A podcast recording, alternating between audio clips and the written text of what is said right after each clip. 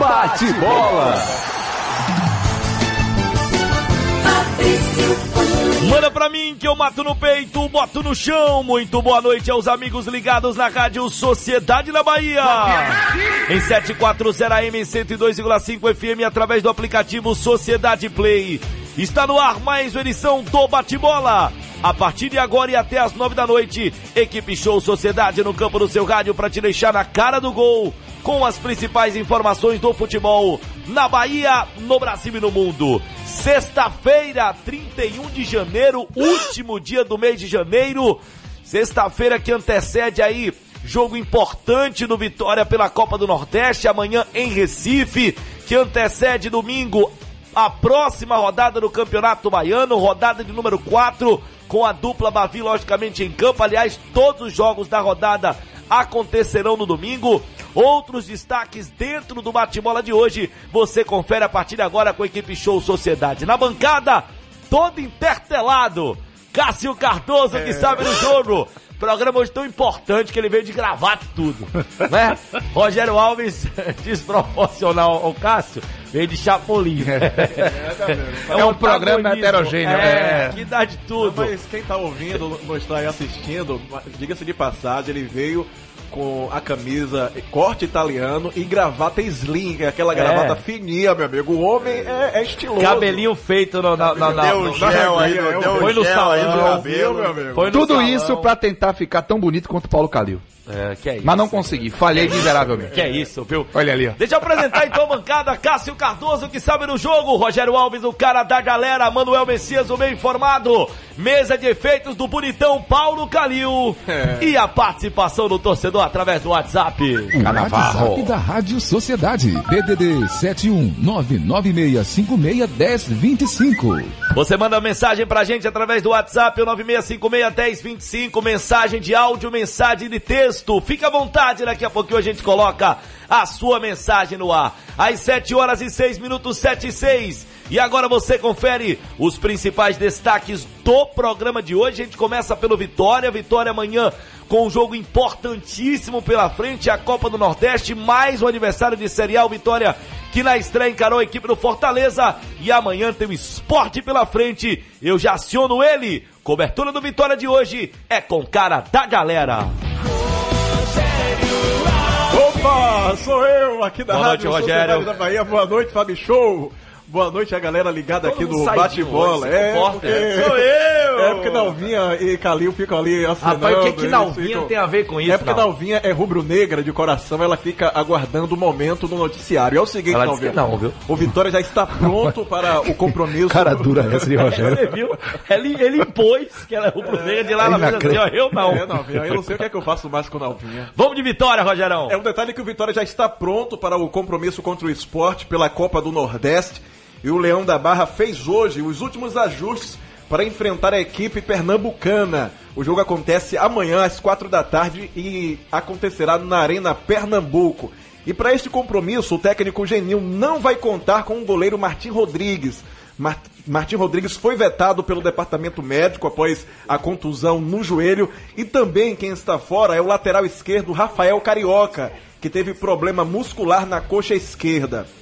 Outros dois atacantes aqui. Jordi Caicedo vai passar por uma cirurgia para tratar a pubis. A cirurgia será na quarta-feira. Ele também está vetado pelo departamento médico, juntamente com o atacante Felipe Garcia, que se recupera de lesão. O lateral Léo, titular do Sub-23, foi chamado por Geninho para a equipe principal. Aí ele vai estar à disposição do técnico Geninho num jogo contra o esporte. O Leão deve entrar em campo com a seguinte formação: Ronaldo no gol, no lugar de Martim Rodrigues. Na defesa, Van, João Vitor, Maurício Ramos e Thiago Carleto.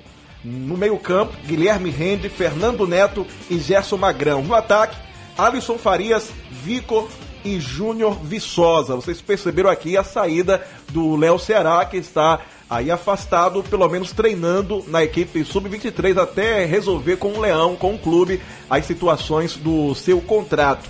Então daqui a pouco a gente vai trazer também informação da equipe sub-23, que tem um compromisso domingo pelo Campeonato Baiano e tem uma coletiva do técnico Genil. Mas tudo isso nesta sexta-feira, meu amigo, que está muito quente aqui no Bate-Bola. Muito bem, esse é Rogério Alves, o cara da galera. E a gente vai agora com os principais destaques do Tricolor de Aço, as primeiras do Bahia, com o bem informado.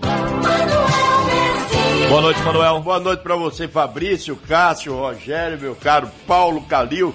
Quero mandar uma boa noite especial também ao nosso amigo Boy lá em Coité. Grande boy. Mandou um abraço para vocês todos que estão ouvindo a sociedade nesse momento. Valeu, boy. Ele não tá viajando, tá lá em Coité. Mas o detalhe é o seguinte: uma das notícias importantes do dia de hoje é a reestruturação da base do Esporte Clube Bahia. A direção procura renovar a base do tricolor. Saída de Pablo já tinha acontecido. Também a saída do- dos coordenadores de base e agora o Bahia anuncia Daniel Bughini como coordenador de iniciação da divisão de base. E confesso que esse eu não conheço, mas não se pode julgar o cara por não conhecer. Vamos esperar ele trabalhar. Roberto Braga, coordenador técnico. Álvaro Bragança, coordenador de estratégia. Também pessoas desconhecidas. Fábio Souza, coordenador de responsabilidade social. Júlia Valone Pedro Henrique, professores. E aí vem dois conhecidos da torcida baiana como jogadores, Carlos Amadeu, que foi lateral esquerdo e técnico até da seleção sub-20 do Brasil, técnico principal do Vitória. Esse aí vai ser anunciado, mas já está lá no, na cidade tricolor. E já anunciado Paulo Isidoro para o sub-15 do Esporte Clube Bahia. Brilhante jogador, brilhante caráter e um ser humano que merecia uma chance numa grande equipe e está tendo agora no Bahia. Eu tenho certeza que daí vai ser só sucesso porque talento e competência não faltam ao nosso querido Paulo Isidoro. Outra coisa, Gilberto já renovou, o torcedor tem conhecimento e nós temos mais detalhes. Esse contrato foi até o final de 2021. A multa rescisória aumentou, o salário de Gilberto também aumentou. E o jogador, vamos logo falar com o Gilberto, ele que vai falar com relação a essa renovação dele com o Bahia. Fechada, tá fechada. O Belitani já anunciou, nosso presida. O presida falou, tá falado. Então, é, da minha parte, é aquilo que eu postei ainda no Instagram. Não, não tinha muito o que, que fazer, não. Eu queria continuar. Tive uma pequena conversa demorou pouco, mas muito produtiva com o Diego, Belitani e o Vitor. Se decidiu ali, tanto que eu iria ficar como o que eles pretendiam para o resto do campeonato, para a sequência do Bahia é, no ano e também nos próximos anos. Então, eu comprei a ideia, comprei que eu acho que não só comprei a ideia, mas eles me passaram e me mostraram que o quanto eu sou importante para o Bahia.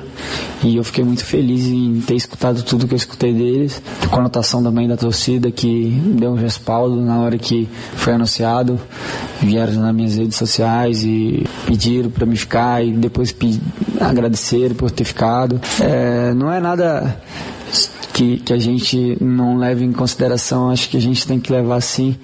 A gente tem que agradecer ao torcedor pelo carinho, agradecer ao presidente também, a todos que fazem parte do Bahia, o carinho e a admiração que eu também, também tenho por todos. E agora desfrutar desse, desse complexo aqui que é maravilhoso. Bom, o Bahia não divulgou as bases desse contrato até 2021, mas claro que o Gilberto teve um reajuste para poder aumentar, consequentemente, o valor dos seus direitos econômicos, não só para o Brasil, como também para o exterior. Daqui a pouco também nós vamos falar sobre o time que vai enfrentar a equipe do Jacuipense no próximo domingo, o time que vai enfrentar o River pela Copa do Brasil na próxima quarta-feira, arbitragem e Dado Cavalcante. Com dúvidas na equipe, você vai saber por quê. Muito bem, esse é Manuel Messias, o bem informado. Abraçar o Wilton Matos, que amanhã cedinho estará indo para a Vitória da Conquista. Teremos Vitória e Vitória da Conquista final de semana pelo Campeonato Baiano 2020. Bom, a gente tá fala no bate-bola de hoje os jogos, né, do final de semana da Copa do Nordeste, daqui a pouquinho a lista de todos os jogos que acontecerão no sábado e também o jogo de domingo. Domingo tem um clássico potiguar entre ABC e América de Natal. A arbitragem completa para a próxima rodada do Campeonato Baiano, hein? A arbitragem central, os auxiliares, daqui a pouco tudo para você ligado aqui no bate-bola. Seleção brasileira sub-23 encara hoje o Paraguai pelo pré-olímpico. Seleção já está classificada, mas tem essa última partida na fase de grupos contra a equipe do Paraguai. Sequência do Brasil nas eliminatórias para a Copa do Mundo com datas e sedes definidas. Daqui a pouquinho também a gente traz esse detalhe. Ainda detalhes do mercado da bola, dos principais destaques, todos estaduais pelo país. Tudo isso a partir de agora no bate-bola pela Rádio Sociedade. Agora ele tá chegando para fazer o seu primeiro comentário, a primeira análise já deu umas invadidas, né? Mas agora ele chega de forma oficial, tá na área, aquele que sabe do jogo. Boa noite, Cássio. Boa noite, Fabrício. Boa noite a toda a audiência do bate-bola da Rádio Sociedade. Um grande abraço pro Paulo Calil, Mano Messias. um abraço pro Rogério Alves.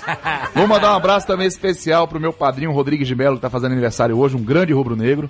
Que legal. Merece também todas. Um, um, uma das figuras que mais me estimulou a gostar de futebol. Foi, esse, foi Rodrigo de Melo. Massa, velho. Realmente, assim, tem uma gratidão eterna. Não, Você por criou todo o monstro, carinho. Rodrigo. Rodrigues. Rodrigues. Rodrigues de Melo. O senhor criou o monstro. Conhecido, conhecido popularmente como Mundinho. Mas isso aí é outra história. Incentivou o homem a gostar de futebol, Foi. agora ele é um especialista. Me levava pra futebol pra ver o Vitória, inclusive, viu? Muitas vezes. Então, parabéns, muitas felicidades, muitos anos de vida, quem tem muito a falar de futebol, entre outras coisas. Fabrício, é, muita movimentação, né? Dentro do, do ambiente dos dois clubes. É, entre jogos, é, na sequência que vão acontecendo, notícias que resvalam no- na dinâmica dos jogos, outras nem tanto, mas que tem muita relevância, né? Começando pelo Vitória, algumas notícias que me chamaram a atenção. O o Léo ter subido pro time de cima, ele fez um bom jogo contra o Jacobina, deu passe para gol, depois se mostrou muito é, é, ofensivo, vertical, um jogador que consegue equilibrar bem as coisas do lado esquerdo. Agora vai para um pro time de cima onde já tem o Carleto e o Rafael Carioca, né? Então, é, a, a briga vai ser boa ali. Chamou atenção o Ronaldo titular, né? Na verdade, o, o Geninho tende a fazer substituições forçadas. O Ronaldo titular porque não tem o Martin Rodrigues. E o Vico é, já à disposição. E sabendo que o Léo Ceará não vai estar é, disponível, ele já coloca o Vico ali. E a tendência é que o time do Vitória seja esse pro jogo contra o esporte. Um jogo muito difícil na Ilha do Retiro. Mas claro que a gente tem a expectativa de que o Vitória consiga é, pontuar. O Vitória que fez um bom jogo contra o Fortaleza. é, e dizemos um bom jogo com base numa expectativa moderada de desempenho, porque era o primeiro jogo da equipe principal contra um adversário de primeira divisão. Mas o Vitória competiu em alto nível diante do Fortaleza, a ponto de que se tivesse alguém de vencer o jogo, seria o Vitória. É, e não tenho dúvida nenhuma disso. Fortaleza teve duas chances claras, mas o Vitória também teve chances claras e teve a melhor proposta de jogo durante a maioria do tempo executada. Chama atenção essa questão do Léo Ceará, né? A gente já falou aqui durante a semana, mas é sempre bom ressaltar. Ele não jogou no time de transição, não esteve à disposição para ajudar no time de transição e não está disponível para o grupo principal. O Léo Ceará que ele ou o Júnior Viçosa, se tivesse que separar alguém que tenha rendido mais no jogo contra o Fortaleza, foi o Léo Ceará, mesmo jogando no lado do campo a maioria do situação tempo. do Léo Ceará, eu vou te falar, viu, cara? É uma situação delicada, porque a gente entende que o Vitória está querendo é, é, acelerar um processo para renovar e proteger o ativo, por outro lado está deixando de usar o ativo no último ano. E outra coisa, você tem Né? um contrato até X momento, eu acho que se for uma opção do atleta não renovar, Isso. você não vai contar com ele por causa disso? E não vai contar com ele esse ano, sendo que ele pode ser muito útil. Não, pode o não cara tem contrato até o final do ano. É isso que eu tô falando. E vai ficar até quando, assim? Vai- vamos supor que ele não aceite as condições. Vai ficar até o final do ano sem usar, sabendo que ele tem muito a acrescentar. Então é uma situação delicada que eu penso que sai todo mundo perdendo. aí. Sai o Vitória perdendo e, claro, o Ceará perdendo porque não tá jogando. Mas vamos torcer para que ele não faça tanta falta no jogo de amanhã. É, Ele que foi, é, repito, mais incisivo do que o Júnior Viçosa na partida contra o Fortaleza. Relação ao Bahia, também falando de atacante, né? A renovação do Gilberto. O Bahia teve que fazer alguns esforços. Eu imagino que eh, não foi simples manter o Gilberto, mas dá para entender a- o esforço feito, né? Lógico que a gente precisa ter acesso às informações mais concretas para dizer, ó, valeu a pena, não valeu a pena. Mas, diante do que o Gilberto representa, ter feito um esforço e preservado o Gilberto foi muito importante para a proposta de jogo do Bahia. O primeiro gol do ano na temporada, de novo, foi do Gilberto. Aconteceu isso em 2019, contra o CRB, e agora acontece também um cruzamento do lateral esquerdo, né? Foi o Paulinho pro CRB e você tava narrando, não foi, Fabrício? Sim. E aí o, o Gilberto fez o gol na Fonte Nova, o gol de empate naquele momento contra o CRB. E o primeiro gol do Bahia no ano, novamente, o lateral esquerdo, o Juninho Capixaba. E o Gilberto fazendo o gol. E ele que foi o artilheiro do time em 2019, já foi muito importante em 2018, tem uma identidade. Então a gente entende que o Bahia é, tenha feito um esforço importante para preservar o atleta. E agora, inclusive, já tem uma condição de, caso surja uma proposta, ter um pouquinho mais de margem para negociar, até porque para subir o salário também subiu a multa rescisória. Em relação à base, vale destacar também que essa renovação é muito importante, né? A gente sabe por quê, a gente viu como o Bahia sentiu dificuldade somente com aqueles, aquelas categorias que já entregam para o time principal, que já entram para o time de transição. E fico feliz. O Messias trouxe alguns nomes aí que a gente não conhece, mas o nome do Carlos Amadeu é muito interessante. Né? O Paulo Isidoro ele já teve trabalhos, é, é, experiência em alguns trabalhos assim, mas vai para uma, para uma categoria de, ainda até de iniciação, como se fala, né? Tem até a questão do vínculo, enfim.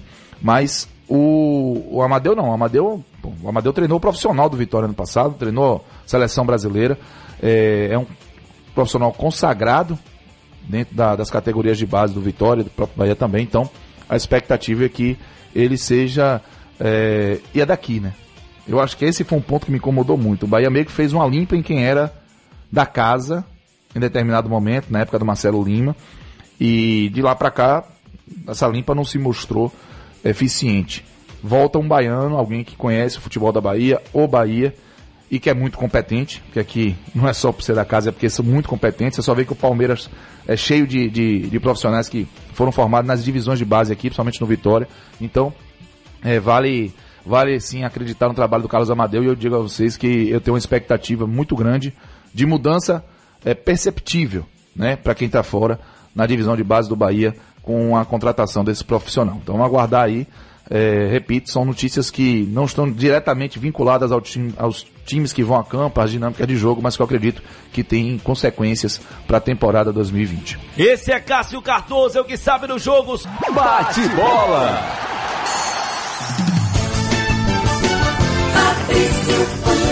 Manda pra mim que eu mato no peito, boto no chão de volta com bate-bola pela Rádio Sociedade da Bahia. Galera participando aqui através do WhatsApp. É, olá, bancada. Aranha não seria um bom goleiro para o Vitória? Alberto da São Martim. Alberto, a última vez que eu vi o Aranha, ele tava gordaço jogando partida dessas aí de final de ano. E foi no final do ano passado. No ano mesmo. passado, aliás, 2018 para 2019. Nos últimos anos, no último ano, nem, nem lembro assim de notícias do Aranha. Se alguém quiser aí. Ele tá na Ponte Preta, né? Mas assim. Voltou? É. Ah, Mas você lembra de- de- dessa partida comemorativa Sim, que ele sim, apareceu? Ali ele tava uns 10 quilos acima, Assim, pelo menos. Não, assim, o último jogo, o time dele, na verdade, foi o Havaí em 2018. Então, Havaí em 2018. eu acho que ele Havaí, acabou ele- encerrando depois. Ele subiu com o Havaí, não foi isso? Pra Ou 2018? pelo menos ficou, né? Foi. Tá de stand-by. É, não- não Mas a, a 2019. última recordação que eu tenho é o final dessa temporada, é, que ele atuou pelo Havaí. Não, eu lembro dele parrudo. no, parrudo. no, no, no- numa partida de. Aqueles jogos, né, que acontecem de final de ano, de, de, de, de- início. Comemorativo. né? Sim, os jogos comemorativos. Ele apareceu bem acima do peso. É um grande goleiro, mas não sei como é que estaria a condição para hoje. Rogério, peça pro locutor que narrou domingo, toda vez que citar o placar, citar também os autores dos gols. Pessoal, viu? Será que Expedito não tá ensinando para vocês? Alberto da São Martim. Enfim, né? Acho que... Lembrei da nossa conversa, tá? Boa noite, é verdade que o Vitória vai trazer o goleiro Felipe, Sueli Omar, abraço pra todos das rádios. Das rádios foi difícil, hein? mas tudo bem. É, e o Felipe? É porque a M, FM, aplicativo Sociedade Play, Você é show, Cássio. internet, E Sociedade Felipe? Online. Então, Estão especulando isso aí, né, Rogério? Olha só, o Felipe é um goleiro que está na mira do Vitória, inclusive nas redes sociais. Quando foi perguntado acerca deste jogador, Paulo Carneiro não negou é, negociação. Inclusive fez até um elogio ao goleiro Felipe, que é cria rubro-negra. É, O último clube dele foi um clube húngaro, ele vem do futebol húngaro. Felipe, no momento, tem 35 anos de idade, tem possibilidade sim, torcedor. Tem possibilidade sim, até porque a gente conhece o perfil do Paulo Carneiro. Se não tivesse nada aí acertado, ou pelo menos não tivesse no radar, o presidente do Vitória teria desmentido, teria sido enfático. Você já conhece o perfil do presidente do Esporte Clube Vitória. Outro goleiro que estava aí na mira do clube, chegou a ser especulado, pelo menos, foi o Ricardo Henrique, que é irmão do goleiro Douglas do Vitória. O Henrique, o Ricardo Henrique tem 26 anos é, atuava no futebol norueguês. Então Vitória precisa sim de um goleiro. O Martim Rodrigues está fora de combate, contundido no joelho, deve ficar aí cerca de seis meses fora dos gramados. Então Vitória precisa com urgência de um goleiro para vestir a camisa número um do Leão. Muito bem, daqui a pouco quero saber a opinião do Cássio Cardoso, essa possibilidade do Felipe, ex-Vitória, ex-Corinthians, ex-Flamengo, estar retornando à equipe do Vitória se o Cássio vê isso com bons olhos. Não sei se vocês vão concordar comigo. Uh, o Cássio, eu tenho quase certeza que não vai concordar. Mas eu acho que você, é, eu acho você que o Vitória deveria contratar Vladimir, goleiro do Santos. Eu acho que a gente vai concordar. Concordar, né? concordar. Manda um alô pra Carla de Quiji, quem fala é Ruatan Santos e Campinas São Paulo. Ô, Ruatan, um grande abraço. Eu concordo com você. O Vladimir chegaria para ser titular do Vitória. Bom goleiro. Ele- Vladimir O Felipe. problema é o Vladimir. salário, o problema é o salário e a condição dele do Santos, que ele é reserva do Santos atualmente. Pronto. E atua bastante, né? Isso. Aí a gente vai para as outras questões. Tecnicamente, prefiro o Vladimir. O Vladimir tá atuando no Brasil, já mostrou da qualidade, tem mais tempo ainda para poder é, estar a serviço do Vitória. É, o Felipe, ele tem uma facilidade, e aí eu mando um grande abraço ao Marcelo Góes, nosso querido companheiro de trabalho, é, Um abraço, Marcelão. que ele diz o seguinte, é, teve informação de que o Felipe, ele vai rescindir com o clube húngaro, não vai voltar, mas não foi convidado por ninguém do Vitória ainda, que iria viria para o Vitória com muita satisfação, mas não foi procurado por ninguém Não foi em clube. caráter tipo de bate-papo. E aí, Felipe, voltaria para o Vitória? Não, com certeza, gosto muito do Não, Vitória. nem isso. O que aconteceu teve o áudio que assim, que foi o áudio do presidente do Vitória fala que é um bom nome, Sim. mas não fala que procurou, né? Sim, verdade. Então, o Felipe, ele não foi procurado ainda pelo Vitória, mas vê com muito bons olhos a possibilidade de retornar ao Vitória. Então, essa é uma informação e mandar um grande abraço ao Marcelo Góes mais Seria uma, uma boa contratação? Você concorda com o presidente que disse que seria uma boa contratação? Fabrício, eu não lembro é, a última vez que eu vi o Felipe jogar. tá? É, realmente. Talvez pelo Bragantino, É. 2016. Talvez. Futebol húngaro é um nível muito mais baixo do que o do futebol brasileiro. Mas assim, é, tecnicamente, com ritmo, é o melhor goleiro disparado. Né? E, é um, e tá muito mais experiente. teve Por muito tempo. na carreira, né, sim, cara? Felipe foi campeão, o Flamengo foi campeão no Corinthians. É. Felipe, ele tem uma carreira consagrada. Isso. Então, assim, o- a grande questão é que, se por um lado ele pode ter um, um déficit físico, até porque não está treinando, né? Ele está no Rio de Janeiro, não voltou para a Hungria. Por outro lado, ele tem uma experiência que pode fazer com que ele não cometa erros que foram marcas do Felipe jovem, né? Do Felipe cheio de energia, mas que também acabava cometendo alguns equívocos bobos que custavam a reputação a ele. Eu penso Mas, que isso mas, custou. mas aí, mas aí, Cássio, aí, né, na minha opinião, eu acho que o Felipe, ao longo da carreira, ele, ele- ele, é um goleiro que de uma hora pra outra comete uma grande falha. Aliás, isso é inerente aos Isso, grandes goleiros. isso. Mas o Felipe, ele, tanto é que na relação com o torcedor do Corinthians, mesmo, mesmo sendo campeão, tinha algum tipo de rusga. Na relação com o torcedor do Flamengo também tinha um pouquinho de rusga. É um, é um goleiraço, mas eu acho que a- a- a- esse estilo de muita energia, essas defesas espalhafatosas que ele adora, e de vez em quando uma grande falha, eu acho que vai estar coladinho com o Felipe ali, mesmo que ele venha aí já pro final da carreira no Vitória. É, como eu disse, eu não, não sei como ele tá hoje na Hungria. Tem muito tempo que eu não vejo. Mas ao longo Mas da carreira sempre precisa existir. Ele né? sim, sim. É espalhafatoso. E- Não, e ele vinha numa grande fase, hora pra outra, nossa, que falha foi essa do Felipe? Mas ainda assim, a condição que ele se apresenta hoje, estar querendo rescindir, é, de querer voltar para o Vitória, já que ele tem disposição de voltar, facilitaria muito num ponto que é crucial para qualquer contratação, a parte financeira, a viabilidade. né? Então, se a gente for fazer uma, uma correlação, recursos, empregados, qualidade técnica, Felipe vira assim uma boa opção para Vitória. Agora é saber Também se acho. ele é, é, se, a, se a proposta vai acontecer de verdade ou se vai ficar no campo da especulação. Eu também acho. São 7 horas e 35 minutos. Aliás, é, vamos então já começar trazendo esse Vitória que encara o esporte amanhã pela Copa do Nordeste. Expectativa do torcedor de saber qual será o time ideal do Vitória para enfrentar a equipe do, do, do esporte. O Genil já definiu o time, já tem uma ideia do que pode ser esse time. Dá pra gente especular. Será o mesmo time do primeiro jogo contra o Fortaleza. E aí, Rogério? Olha só, o último treinamento que foi hoje foi um treinamento fechado, aquele é, tradicional treinamento secreto que antecede ao compromisso muito importante. Mas a gente coloca aqui um Vitória que não será muito diferente desse aqui não. Ronaldo no gol, uma vez que o Martim Rodrigues é, está contundido. Mas o Lucas Arcanjo também é opção. Na defesa, pode- poderemos ter Van, João Vitor, Maurício Ramos e Thiago Carleto. No meio-campo, Guilherme Rende, Fernando Neto e Gerson Magrão. No, ata no ataque, o trio Alisson Farias, Vico e Júnior Viçosa. Lembrando que Vitória e Esporte se enfrentam amanhã às quatro da tarde na Arena Pernambuco.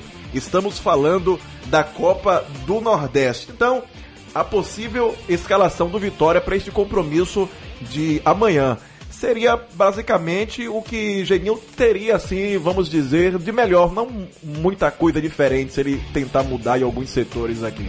Que contusão mesmo, é o Martim, né? Que poderia né, ir pro jogo, mas tá contundido, vai ficar praticamente o ano inteiro. Fora o Jordi Caicedo, que poderia brigar por posição, mas tô com você. Eu acho que o Geninho tem à disposição, tirando, claro, o Martins, o que ele tem de melhor dentro do elenco, né, Rogério? Qual seria esse time? É, o Ronaldo no gol, Van, João Vitor, Maurício Ramos e Thiago Carleto. No meio-campo, Guilherme Rende, Fernando Neto, Gerson Magrão. E no ataque, Alisson Farias, Vicor e Júnior Viçosa. Time com possibilidades boas de ganhar do esporte lá dentro de Recife, Cássio. Com possibilidade de ganhar do esporte. Boas, aí. É, boas, talvez a gente tem que aí ver até que ponto esse time vai estar tá azeitadinho. É, e o, o que o, o esporte vai apresentar também. O esporte Ronaldo no gol, Vitória perde o quê? Como? Ou mais ou menos ter o Martim também? Eu não consigo confiar no Ronaldo e não consigo confiar no Martim, mas eu confio mais no Martim do que no Ronaldo. Então. Que a gente não sabe se vai ser o Ronaldo dos Bavisas, se vai ser o Ronaldo Isso. de falhas grotescas. O Ronaldo, ele é um. aquele ovinho surpresa, né? Que traz um brinquedo dentro. Você nunca sabe o que vem. Então, é, é aí essa questão para um goleiro é crucial. É. é. Aí, é, é, assim, por isso que eu acho urgente o Vitória ter um goleiro. O Ronaldo, é, repito, né, com todo cuidado que eu falo isso, ele não me parece fazer movimentos é, vamos lá, movimentos típicos de quem foi treinado para ser goleiro. Várias vezes eu vi ele fazer defesa de uma forma esquisita, movimentos estranhos, assim. Então, assim, isso acontece. O João Pedro fez isso, né? No jogo, esse último jogo que ele falhou, ele, aquele movimento que ele fez para tentar parar a bola não existe. Ele acabou falhando. É, o Ronaldo tem muito disso, até nas defesas. Eu lembro da defesa que ele fez contra o Atlético Mineiro, que ele sentou na bola, sabe-se lá como ele conseguiu fazer aquilo. Mas foi uma defesaça, ele evitou o gol. Agora, só pesar que os últimos três jogos do Ronaldo pelo Vitória foram bem. bons. Isso, né? foram Aquela bons. sequência entre o Curitiba né? Vila Nova. E os dois jogos seguintes, né? Isso. o Vila Nova e o Guarani. E o Guarani. Guarani. Guarani em, em... Foi o Guarani? Foi, ele fez o Guarani e fez o Botafogo de Ribeirão Preto aqui em Salvador também. Foram quatro jogos, se não me engano. Não, eu acho que o Martim volta contra o Guarani. É, né? E aí, e aí ele volta contra o Vila Nova. Isso. Tanto, Isso. É, tanto é que se fala assim, aí, é, né, os que gostam do Ronaldo, será, colocou o Martim de volta e tal. O mas ele não falhou, não, né? O é, jogador chegou na frente, é, antecipou e Mas fez o, o, o Martim volta na derrota. O Vitória vinha naquela sequência, o início da boa sequência dos sete jogos com o Martim o final da sequência dos sete jogos com o Ronaldo e a sequência termina já com o Ronaldo, já com o Martim em campo, que é na derrota na arena, né? Na derrota isso, na arena. contra o Guarani. O primeiro jogo do Vitória na arena. Foi isso, a, a, aspas, a volta do Vitória na arena. E a volta do Martim é o gol depois da contusão. Exatamente. E aí eu, eu, eu acho que o, a escalação, o Vico tem uma boa perspectiva. É, para fazer a função do Léo Ceará, na função que o Léo Ceará foi escalado no jogo contra o Fortaleza, eu penso que o Vico pode até incrementar, porque o Léo Ceará jogando no lado do campo, ele tem um pouco mais de dificuldade natural. Ele é um jogador mais. Ele até disse isso na entrevista no final do jogo. É, ele é um jogador é, mais voltado para centralizar mesmo, para estar dentro da área. É, para dar trombada com o zagueiro, enfim. E, e no, no, no, segundo tempo ele foi né, deslocado para essa função, onde ele se sente mais à vontade, mas aí o time já não estava com a mesma disposição, no natural, primeiro jogo da temporada. Então o Vico pode render de forma interessante, então expectativa boa. Dá para dizer que entre o Léo Ceará no lado de campo e o Vico, eu acredito que o Vitória pode até ganhar, né, na dinâmica dessa parte ofensiva, mas eu preferi o Léo Ceará no lugar do Júnior Viçosa. E o Vico, pelo menos a, a primeira formação. Van assim. ganhou a corrida aí, né? O, o, o... Do Jonathan Bocão. O Bocão treinou, treinou, treinou como titular, mas na hora de colocar lá ele foi com o Van. E foi ok. Eu achei justo. Okay. Achei justo. Também achei. Também achei.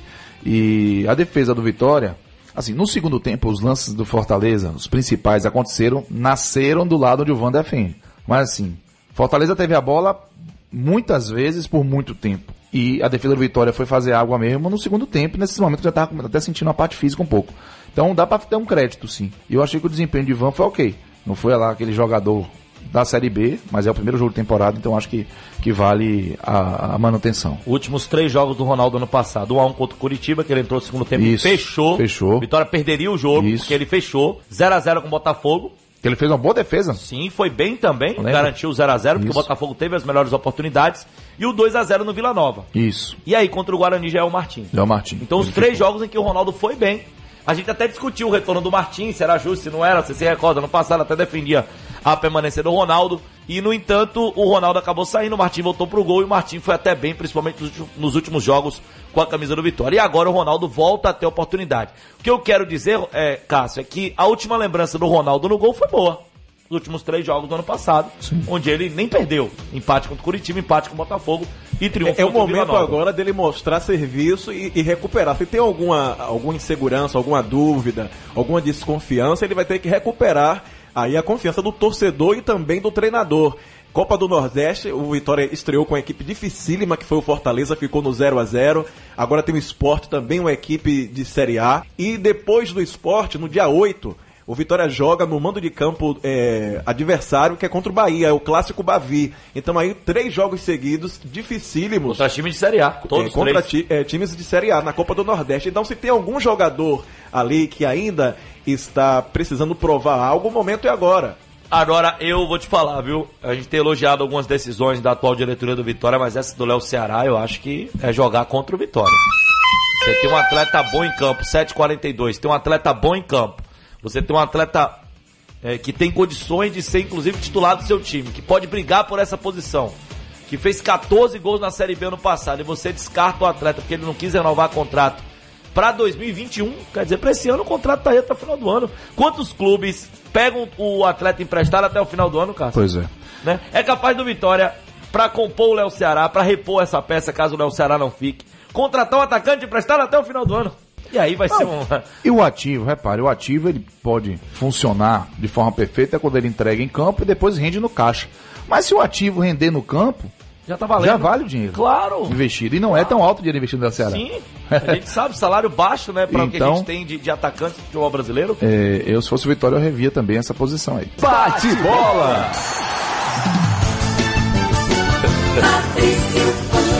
Manda pra mim que eu mato no peito, boto no chão de volta com bate-bola. Rogério Alves. Esse Ricardo Friedrich, rapaz, é irmão do Douglas, né?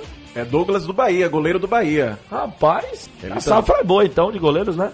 É, vai fam... pro Vitória o quê? Sube o quê no Vitória? Vai pro Não, Gente, vai 26 chegou, anos. Chegou a ah, ser vai, vai ser... especulado. Ah, Ele tá. tem 26 anos e estava no futebol norueguês. Então especula-se especula que também. o Ricardo Friedrich pode vir para o Vitória. Será que são aí... dois irmãos como Alisson e Muriel? Se for, todos os dois são bons goleiros. Né? É, é, são verdade. irmãos, né? Se for como Alisson e Muriel, mas o, o Cássio tem ressalvas ao Muriel. Aliás, não, é o, é o, Darino que tem, porque eu vim de manhã falar do Muriel. Darino não, eu tenho se de argumentos contra o Muriel. Eu, é, o, assim, o, o Muriel... subiu, rapaz, o Bahia, junto com o Bahia, cara. Subiu...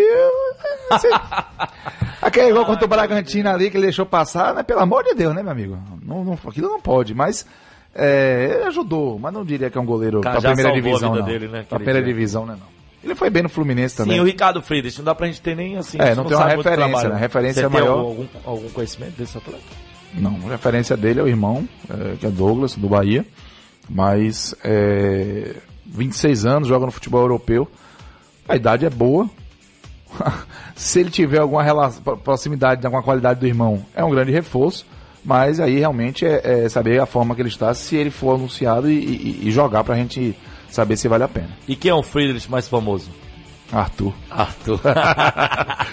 é, meu irmão, Arthur Friedrich diz que, né, dizem que fez gol até mais do que Pelé. Que passou dos 1.300 gols, o Arthur Friedrich, né, que nasceu em 1892 jogou muitos campeonatos, né? Acabou nos deixando em 1969 aos 77 anos mas um cara que teve uma carreira incrível, né? E, e a compilação de gols dele, Cássio, resolvi dar uma, dar uma entradinha aqui na carreira do Friedrich, é porque assim, os clubes é que tem nos memoriais essa quantidade de gols. E na hora que somaram, bateu 1.300 e tanto. Então é algo que pouco a se contestar. É verdade. Né? Porque ele tem 554 gols é, é, no memorial do Campeonato Paulista, né? 105 com a camisa do São Paulo em 125 partidas né? E 552 gols em 566 partidas até 1925. E ele ainda teve carreira para mais 10, 20 anos. Então, é um Esse cara São que Paulo realmente... é São Paulo da Floresta, né? Deve ser o São Paulo da Floresta. Porque tinha o São Paulo, o São Paulo Futebol Clube foi fundado em 35. É, tem uma. É, tá dizendo aqui, Memorial do São Paulo Futebol Clube. Deve ser porque o São Paulo da Floresta deve ter. É, é... O São Paulo deve Chegou a ser anunciado que Friedrich tem 1.239 gols, segundo o colega centroavante Marandrade. Tá, mas há informações que ele teria passado de 1.300 gols. Pois é, mas como jogou lá no início É. do, do- do século XIX, né? A gente realmente eh, não tem grandes informações, embora o Brasil reconheça que foi um dos grandes atacantes do nosso futebol em toda a história. Então, saber do Bahia, o tricolor de aço, que final de semana não joga pela Copa do Nordeste, tem o Campeonato Baiano, Copa do Nordeste vai esperar um pouquinho, porque no meio de semana tem Copa do Brasil. O que é que tem do Bahia hoje, Messias? Você quer saber do transição ou do time principal? Fica à vontade, Manuel.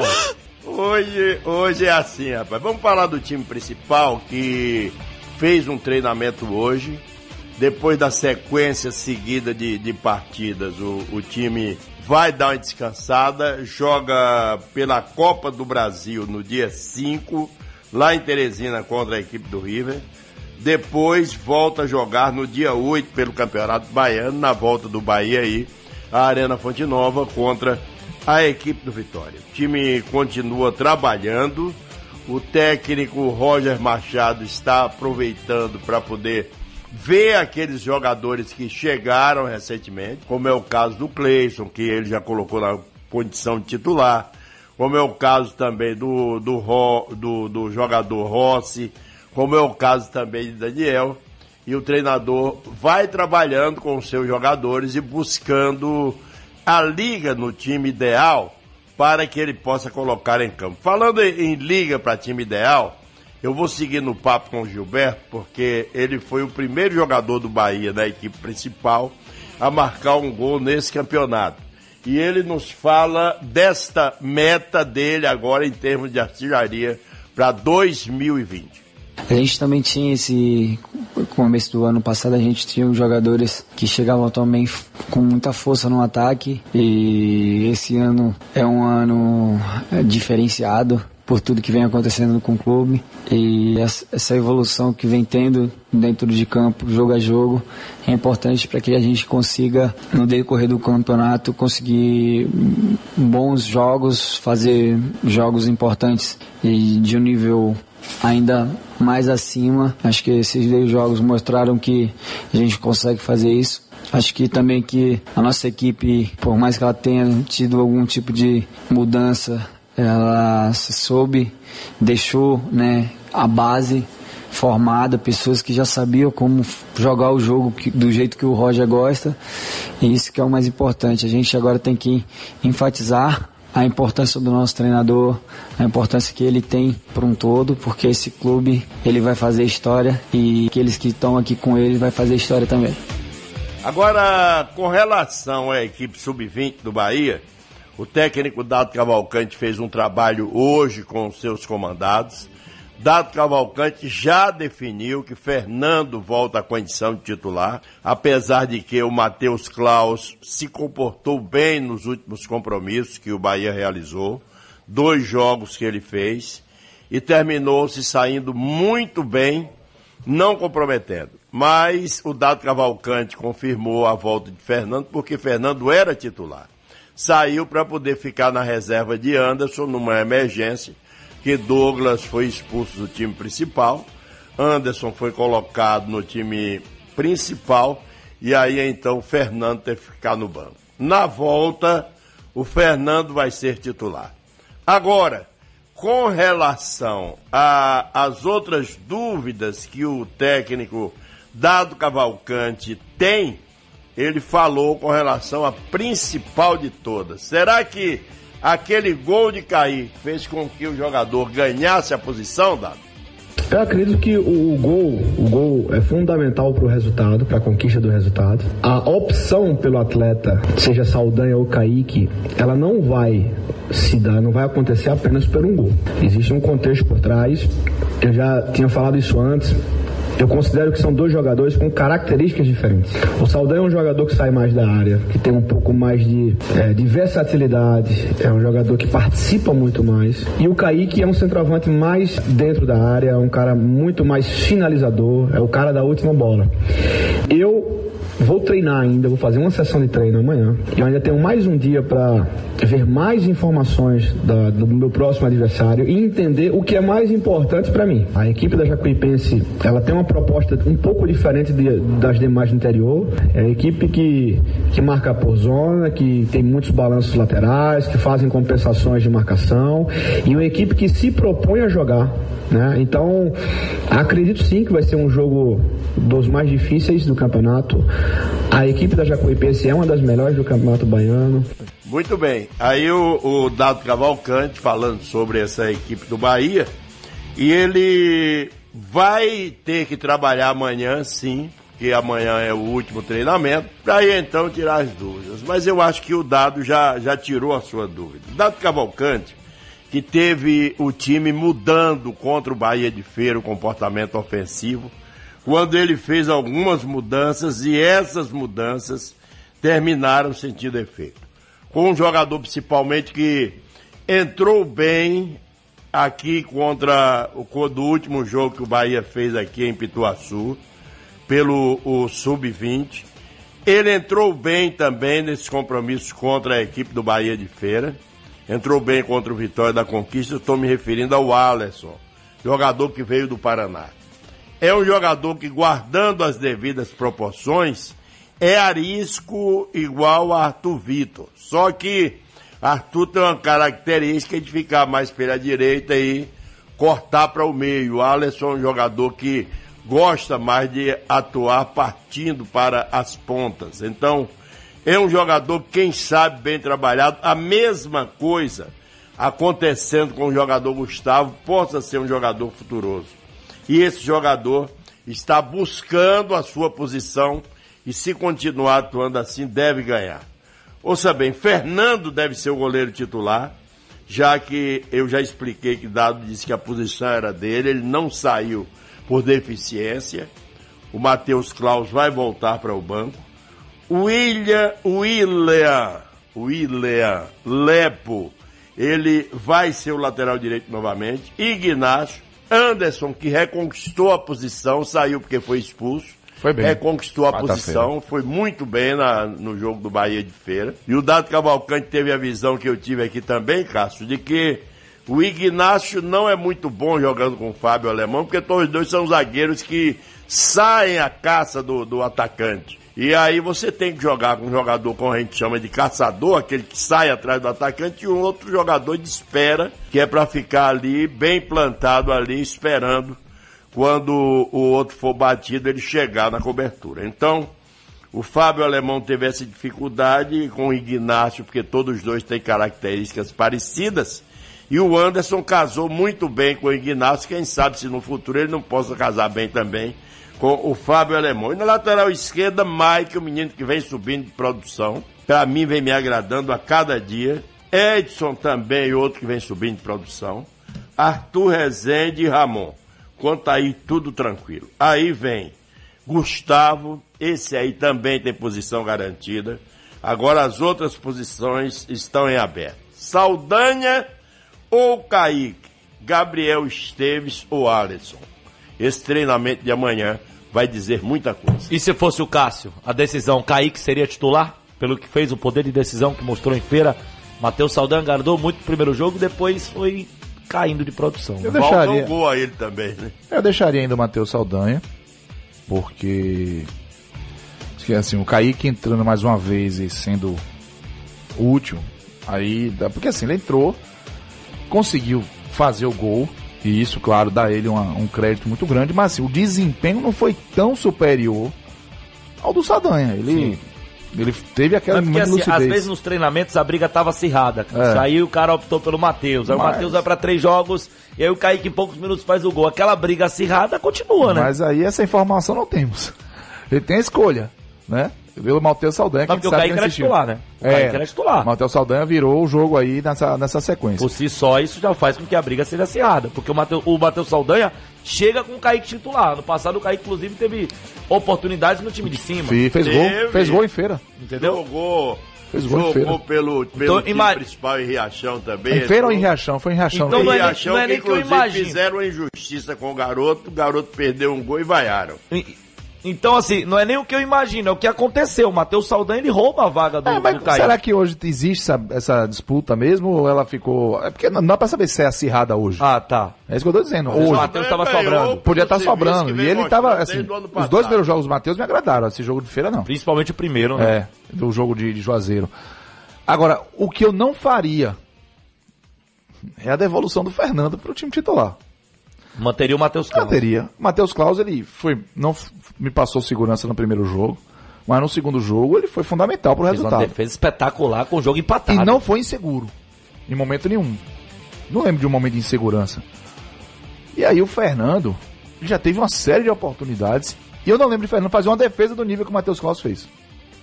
Então, mas entendo também que o dado tem um critério São critérios. que é. Mas quando, quando ele volta com o até. Ronaldo, não é um critério parecido com o do Matheus Saldanha? Não. Com o Ronaldo? Ou com, desculpa, com o Fernando? Não, não é um critério parecido? É isso. Por isso que eu acho que ele tem um critério e vai preservar. É coerente, então. É coerente, é coerente. Eu acho É que, que ele vai. saída eu do- manteria o Saldanha por um motivo diferente, não por esse critério. Mas o critério dele tá claro e, é coeren- e tem coerência. Ele vai preservar quem gera titular e quem tem a sequência não vai assim punir porque o atleta ficou indisponível por uma é, é, é, suspensão. Gabriel Esteves balança? Não vi assim. Não foi nem suspensão, o Fernando foi convocado pro time de cima, né? Isso. Gabriel Esteves balança, então, Suspensão na de titularidade? Eu não vi pra assim até Manuel lembra- levantar a lebre e eu refleti.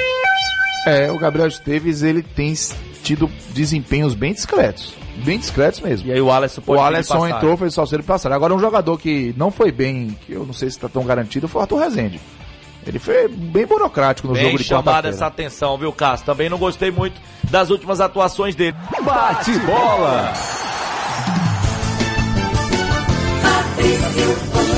Manda pra mim que eu mato no peito, boto no chão de volta com o bate-bola pela Rádio Sociedade. A galera aqui no WhatsApp, boa noite, Fabrício. E equipe, Fabrício, você é show, excelente narrador. Valeu, meu velho. Meu Bahia tem condições de ir aonde, aonde com essa equipe principal esse ano. E aí, Cássio, aqui é Adriano de Santa Luz. Adriano, um grande abraço pra você. É difícil ainda traçar um, um- vamos dizer assim, uma condição de onde pode ir o Bahia, mas o elenco está sendo montado para ser melhor que ano passado, né? Ou seja, a- chegar até a decisão da Copa do Nordeste tem condição, tá? O Bahia é um favorito ao título. Avançar mais na Sul-Americana. Avançar e bem mais na Sul-Americana, que menos umas primeira três fase. fases, É. né, Cássio? Repetir a campanha do Copa do Brasil, quem sabe sonhar com a semifinal, né, com os novos formatos de sorteio a partir das oitavas e ser mais do que décimo lugar no Campeonato Brasileiro da Série A. É uma expectativa também que eu tenho. Boa noite, bancada. Aqui é Lucivaldo de Valério. Eu gostei muito das duas partidas do Bahia, mas eu gostaria de ver o Bahia com Daniel, Rossi, Cleison e Gilberto. Elber, nesse momento, pra mim, seria banco. Lucivaldo de Valéria. Alguma ponderação em relação a isso? Ele queria ver Cleison, Rossi, Gilberto. É, eu vi você criticando o Rossi nessa última partida. Não foi bem não. Não foi bem não, entrou mal, não deu Contra sequência. Imperatriz. Não deu sequência a maioria das jogadas, perdeu um gol feito, o Gregor deixou ele na cara do gol. É, e ele foi o jogador mais afobado assim. O Bahia passou muito tempo no primeiro tempo com a bola no pé, querendo construir sempre com a bola no chão, né?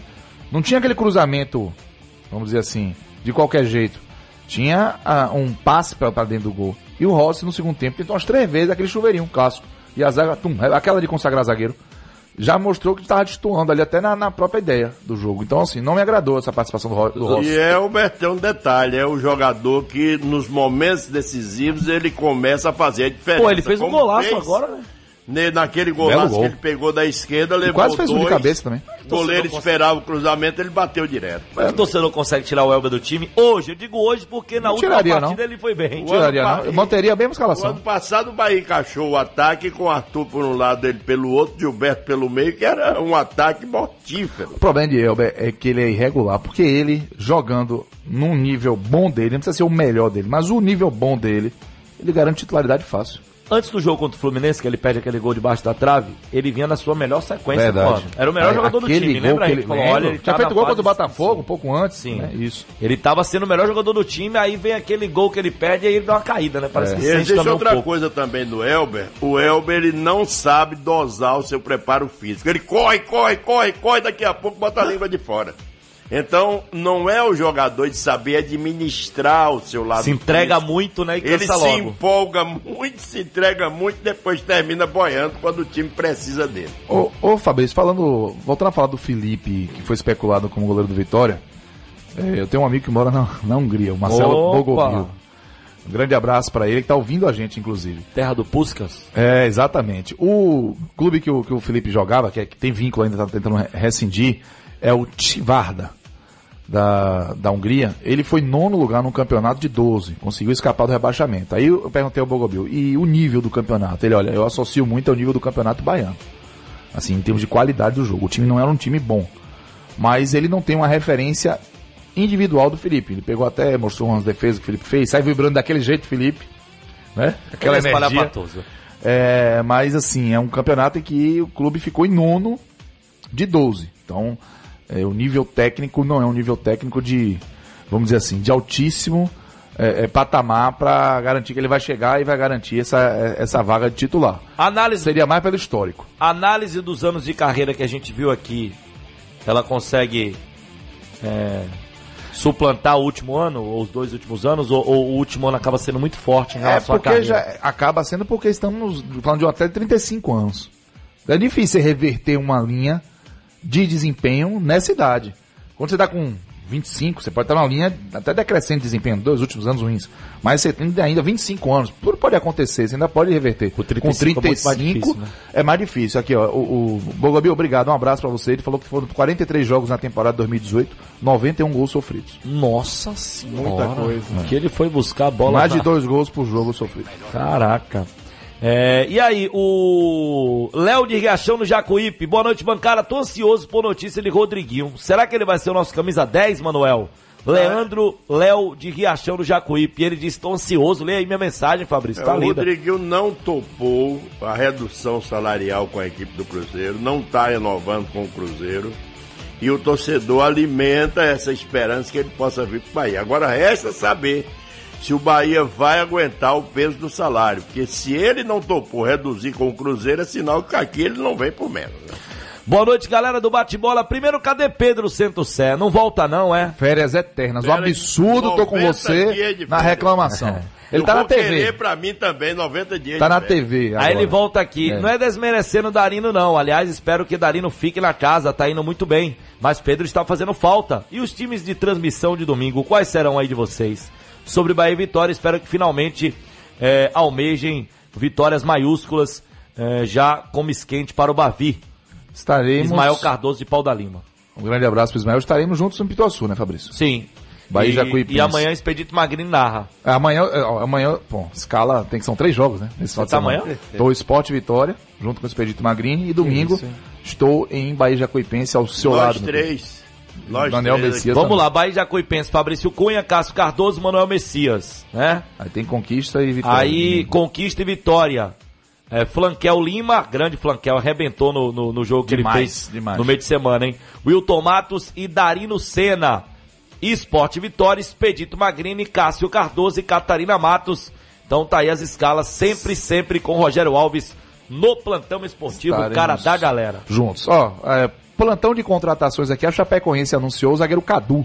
Aquele que jogou no Vitória em 2013. Bom zagueiro. Bom zagueiro. É, assim, nas últimas temporadas ele caiu um pouco de rendimento. Na, na temporada 2013 no Vitória jogou demais. Deve ser a idade pesando. 33 anos. Pois é. Chapecoense será adversário do Vitória na, segunda, na Série B do Campeonato Brasileiro. Muito bem, valeu Cássio Cardoso, eu que sabe do jogo aqui com a equipe Show Sociedade, 8 horas 10 minutos. Meu caro Rogério Alves, o cara da galera. Vamos então, me conta mais do Vitória, porque o treinador falou hoje, né, Rogério? É, o treinador Geninho concedeu a entrevista coletiva antes do embarque. Vamos ouvir o treinador do Vitória, que vai falar como foi a preparação durante esta semana. É o Vitória que está se preparando. Vamos colocar daqui a pouquinho a entrevista do técnico Geninho, que preparou a equipe para enfrentar o esporte amanhã na Arena Pernambuco. É Copa do Nordeste. Vamos ouvir o Geninho. A semana foi boa, apesar de alguns, alguns probleminhas né, de, de lesão. Tivemos no começo da semana o caso do Léo. Depois tivemos a situação do Jordi, né, que também vai ter que ser analisada. Já tínhamos vindo administrando um, um problema esse sim, já com, encaminhado, que era do Martim. E no trabalho de hoje de manhã tivemos um probleminha com o Rafael Carioca. Né? Sentiu um desconforto na coxa e vai ficar fora. Mas fora isso, a semana foi boa. Foi boa, é sempre muito bom você ter uma semana para trabalhar. você vai adequando cada vez melhor a parte física, você vai adequando cada vez melhor a parte técnica, vai colocando algumas coisas dentro do grupo, o grupo vai se conhecendo melhor. E nós esperamos fazer um jogo lá em Recife tão bom quanto nós fizemos aqui. Eu acho que já foi um bom jogo. Esperamos melhorar em alguns detalhezinhos. Temos a consciência da dificuldade que é jogar lá contra o esporte, né? mais um time que agora vai, vai disputar a Série A, um time de investimento. Mas existe uma expectativa muito boa de que nós possamos fazer um bom jogo e trazermos um bom resultado de lá. O Sport é uma das grandes equipes aqui do Norte e Nordeste, uma equipe respeitada, como eu disse, uma equipe que costuma investir forte, passou por alguns, por alguns problemas, mas está se arrumando. É, eu acho que nós vamos ter uma pequena vantagem. Você disse que eu conheço bem o esporte. Conheço sim, passei três vezes lá. Né? Cheguei a subir com o esporte da, da Série B, da Série A, fui livrar o esporte como aqui. Conheço bem o esporte. É, seria mais difícil você jogar com o esporte na ilha. O esporte na ilha ganha uma força maior do que ele já tem. Né? Apesar de nós jogarmos lá na Arena Pernambuco, a torcida vai, vai incentivar, mas é, aquela participação, principalmente do, do, do público, da torcida, como ela é feita na, na, na, na, ilha, você não tem na arena. Então, eu acho que nesse, nesse quesito nós ganhamos um pouco. Mas isso não deixa de, de, de, tirar do esporte a qualidade que o esporte tem na parte técnica, no que ele vai me trazer de, de problema dentro do campo. E eu espero muitos, muitos. Estão vindo alguns jogadores que o esporte contratou e aos poucos estão regularizando. Então o grupo está se tornando lá cada vez mais forte.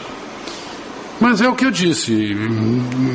Eu tenho, eu tenho uma esperança muito grande naquilo que nós possamos fazer por aquilo que o grupo do Vitória vem me passando também. É um grupo que também está se personalizando, a cada dia que passa está se tornando mais forte. Acredito num bom jogo, um jogo bastante equilibrado. Nós tivemos muito cuidado na montagem desse elenco. Como você disse, um elenco equilibrado, um elenco com jovens jogadores que se destacaram.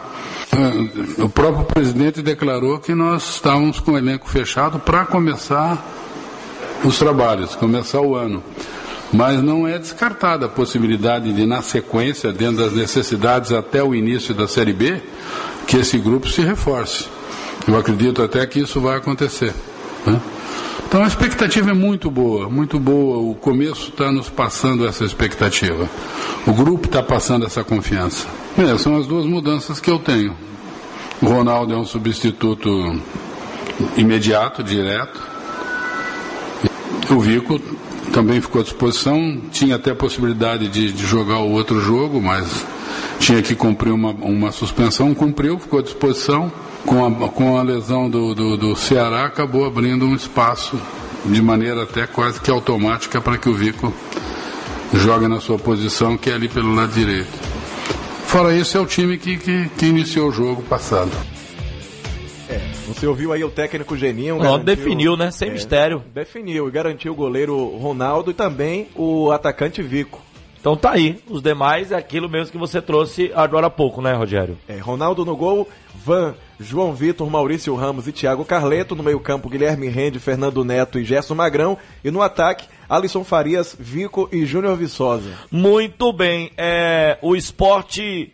A gente tem também informações do esporte. Esporte que no campeonato pernambucano acabou vencendo a primeira, né? No meio de semana. Vitóriazinha apertada, mas venceu.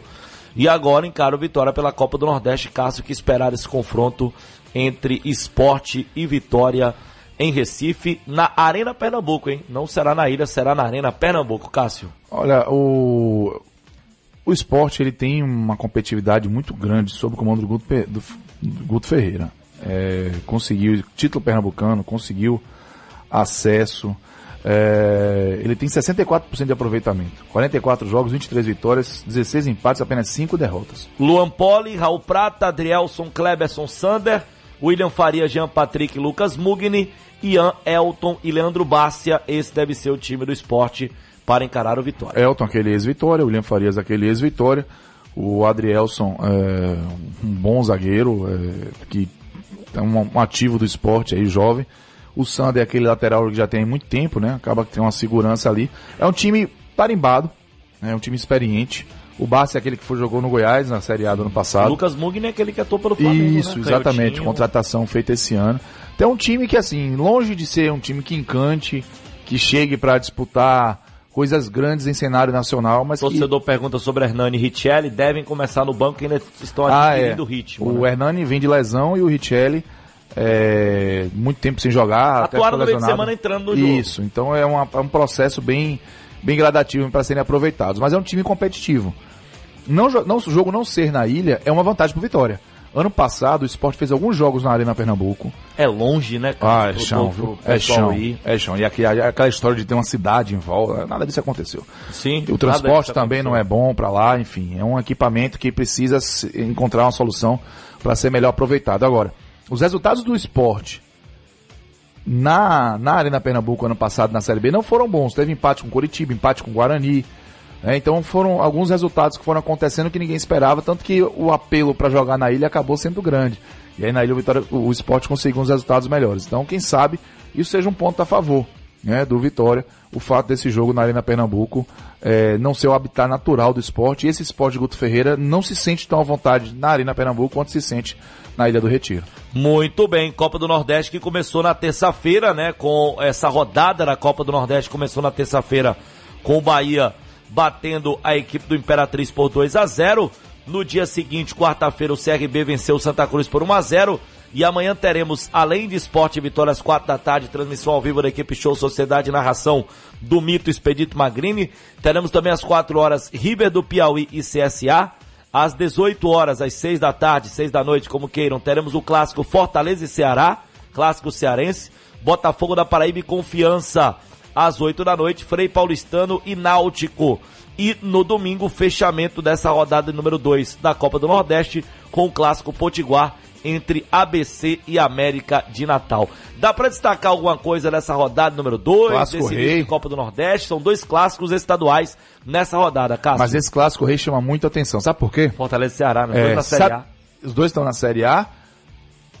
Argel não ganhou jogo ainda com o Ceará. São nove jogos. E... Esse meio de semana empatou em 1 a 1 com o Ferroviário. Já pelo são nove Cearense. já? Já É, nove? já cons- já chegou esse, esse número aí. É porque ele veio com missão dada, missão cumprida. Pois bem, é. Se dependesse do desempenho dele, caía, porque o Cruzeiro conseguiu ser É, pior. O isso. Ceará escapou com 39 pontos. Isso. Isso, foi um, um absurdo, assim, de, de, de, de excepcional. Então, não escaparia em nenhuma edição, a não ser a de 2014 que a gente viu aquela dúvida. né? exatamente, exatamente, Fabrício. Mas dos perfeito. pontos corridos cairia em todas. Ave Maria. É, era fumo. E aí, ele veio com esse, esse pescoço grosso aí, ficou pra temporada, porque ele deve ter feito esse acordo. O fato é que ele está balançando.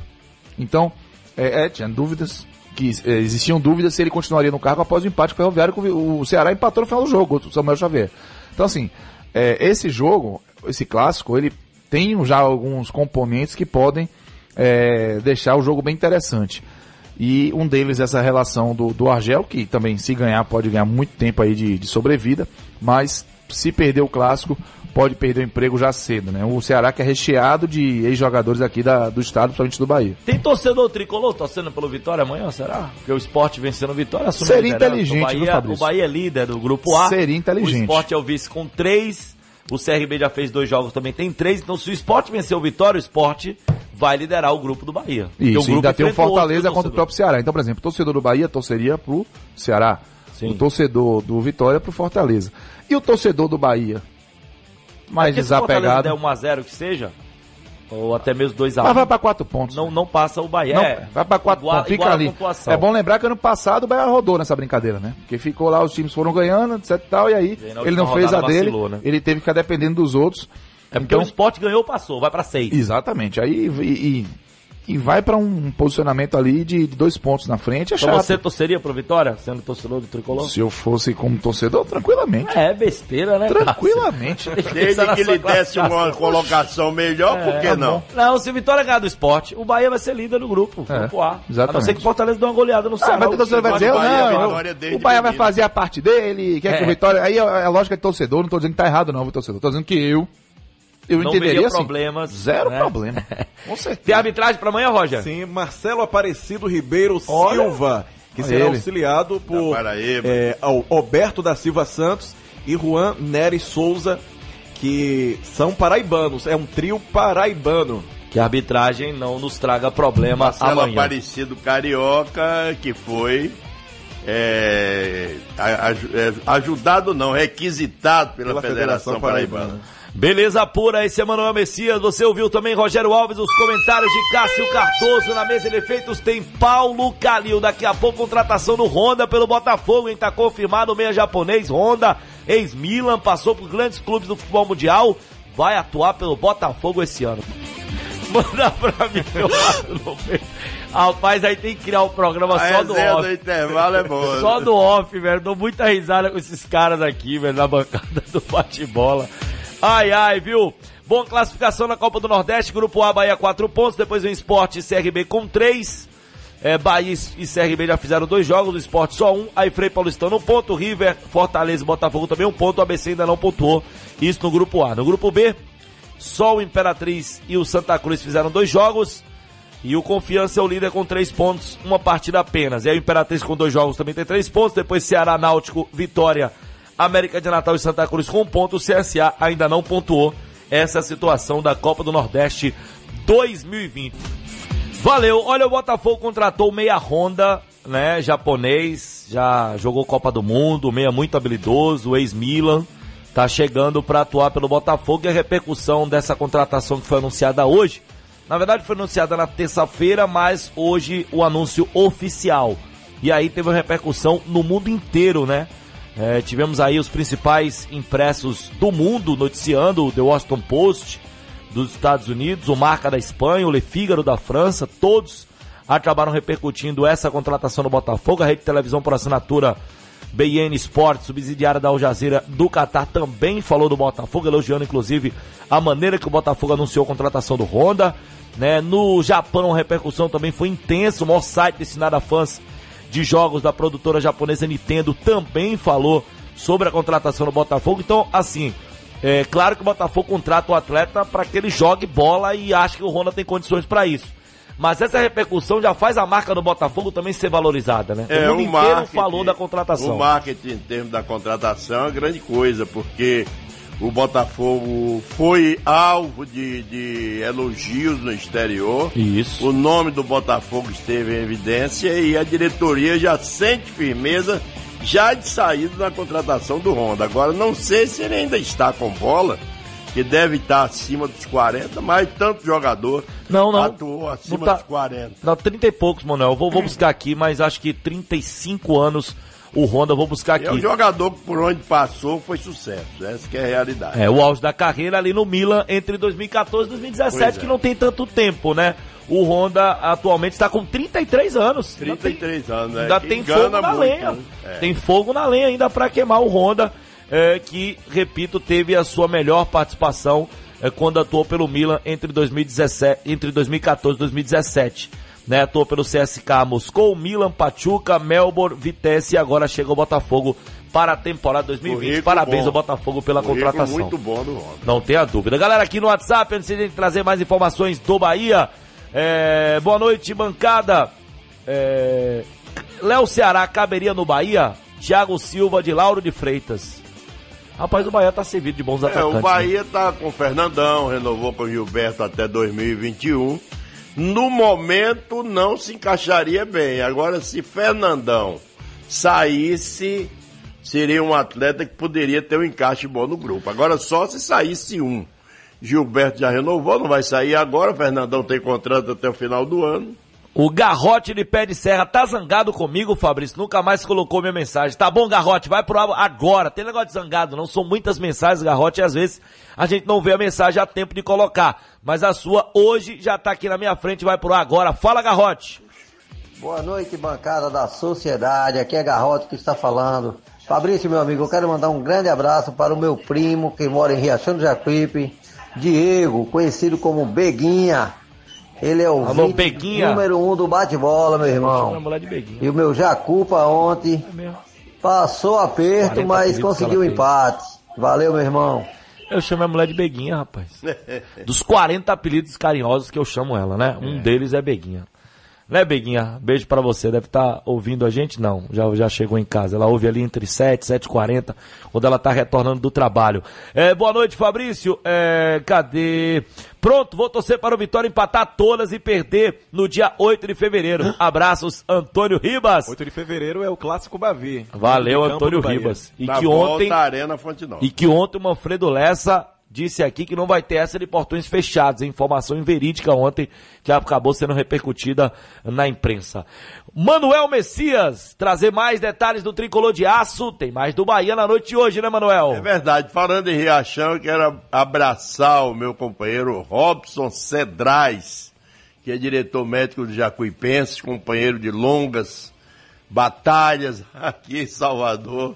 E agora ele está em Riachão do Jacuípe, com muito sucesso e é o diretor médico da equipe do Jacuipense. Mas o time de Dado Cavalcante vai fazer o seu treinamento final amanhã para o jogo contra o Jacuipense, domingo às 16 horas, na Arena Fonte Nova. A equipe que deve jogar, Fernando, William, Lepo, Ignácio, Anderson e Mike, Edson, Arthur Rezende, Ramon, Gustavo, Saldanha ou Kaique e Gabriel Esteves ou Alisson. O técnico Dado Cavalcante explicou que Fernando volta à condição de titular porque não saiu por deficiência, e sim para sentar no banco do time principal no jogo contra o Imperatriz, porque Douglas estava suspenso pela expulsão no jogo anterior contra o Santa Cruz e o Anderson foi o goleiro titular e o Fernando terminou ficando no banco de reservas. O jogador Ramon que está vindo da equipe do Vila Nova de Goiás, jogador que é do Internacional.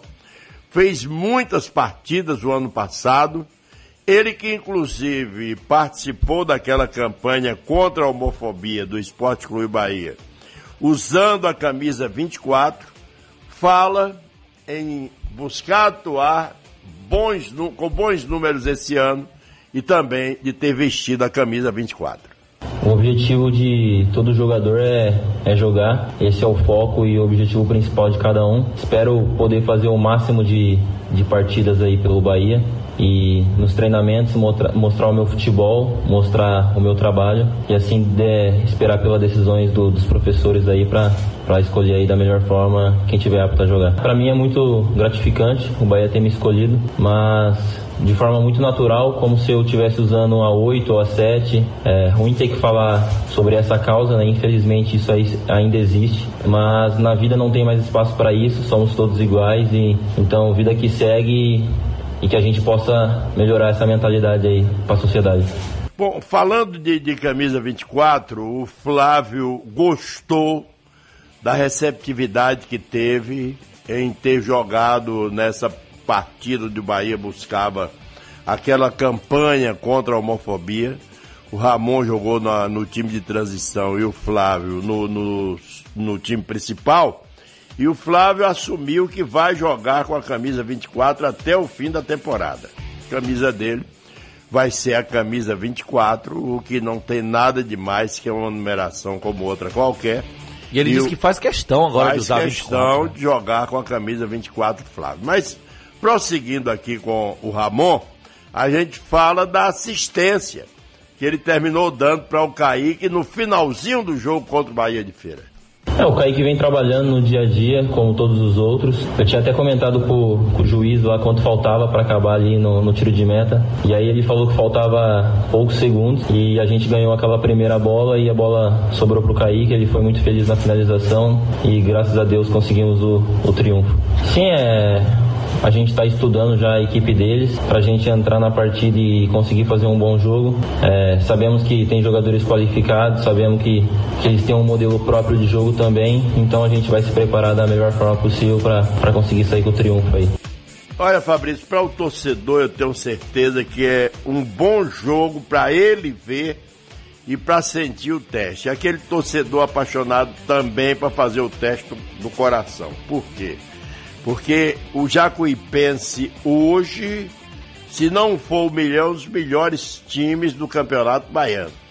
É um time hoje de Série C, é um time que promete muito e é um time que jogou no ano passado algumas partidas aqui em Pituaçu e pode escrever que ele não vai ficar com medo do Bahia no estádio metropolitano de Pituaçu. Os jogadores sabem disso, Dado Cavalcante sabe disso, e todo o time do Bahia está tendo muito respeito pela equipe do Jacuipense, pela boa campanha que ele fez o ano passado, pela boa campanha que vem fazendo o ano passado, pela boa campanha que fez na Série D, indo até a condição de disputar a Série C esse ano. Então o jogo promete. E para um grande jogo, um grande árbitro. Marielson Alves da Silva. É um árbitro de 37 anos, funcionário público, um árbitro que a Federação Baiana de Futebol tem preparado com muito carinho, quem sabe ele ou o Diego Lopes para chegar à FIFA aqui pela Federação Baiana de Futebol. Marielson vai ser auxiliado por Eli Carlos Franco de Oliveira e Marcos Velbe Rocha Amorim, com Josué Reis de Jesus na condição de quarto ar. Muito bem, arbitragem então confirmada para Bahia e Jacuipense Central, Marielson Alves Silva. E o jogo do Vitória contra o Vitória da Conquista, que apita, Rogério? Será o Reinaldo Silva de Santana. Ele será auxiliado por Carlos Eduardo Bregalda Grussen e Wesley Silva Santos. O Vitória que encara o, o bode no domingo, às quatro da tarde, no Lomanto Júnior. Então, tanto pela Copa do Nordeste quanto pelo Baianão, o Vitória joga fora de casa. Muito bem. No domingo, o Vitória joga às quatro da tarde, então, contra o Conquista, mesmo horário do Bahia contra a equipe do Jacuipense. E também, é, domingo, teremos outros dois jogos, né? O Atlético de Alagoinhas encarando Jacobina. Ezequiel Souza Costa será o árbitro central. O Calerranese Silva de Carvalho e Adenilson José Rodrigues serão seus auxiliares. O jogo entre Fluminense de Feira e Bahia de Feira. Clássico de Feira de Santana domingo, hein? É, amigo, briga de foice no escuro, viu? Porque o Bahia de Feira tá precisando se recuperar, tem três pontos, o Fluminense se recuperou, tem cinco, mas acho que o bicho vai pegar nesse jogo aí. Esportivamente, logicamente, né? Lógico. Bruno Pereira Vasconcelos, árbitro central para Fluminense de Feira e Bahia de Feira. Luanderson Lima dos Santos, auxiliar número um e Carlos Vidal Pereira de Oliveira, o auxiliar número 2. O fechamento dessa rodada será apenas no meio de semana, dia 5, quarta-feira, com o jogo Juazeirense e Docimel. Arbitragem de Wagner Francisco Silva Souza, Antonielson Jesus da Silva, auxiliar número 1, um, e Patrícia dos Reis do Nascimento, auxiliar número 2. Recapitulando, Atlético e Jacobina, Vitória da Conquista e Vitória, Fluminense e Bahia de Feira, Bahia e Jacuipense, os quatro jogos no domingo às quatro da tarde e na quarta-feira, dia 5, Juazeirense e Docimel fechando a quarta rodada do bom campeonato baiano. 40 gols em 15 jogos, média legal de gols e uma competitividade bem interessante, Manuel. É isso que eu ia dizer, faz tempo que aqui na Bahia a gente não vê um campeonato tão competitivo, com diversas equipes brilhando, como o Atlético que começa a subir, o Fluminense também começa a subir de produção.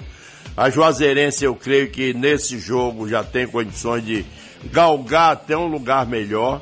O Jacobina buscando recuperação, porque é um time bem trabalhado pelo Arnaldo Lira. E o Docimel procurando justificar para que veio. Não está no Pedro Caetano, é um dos problemas maiores dele, porque em casa o time se sente melhor.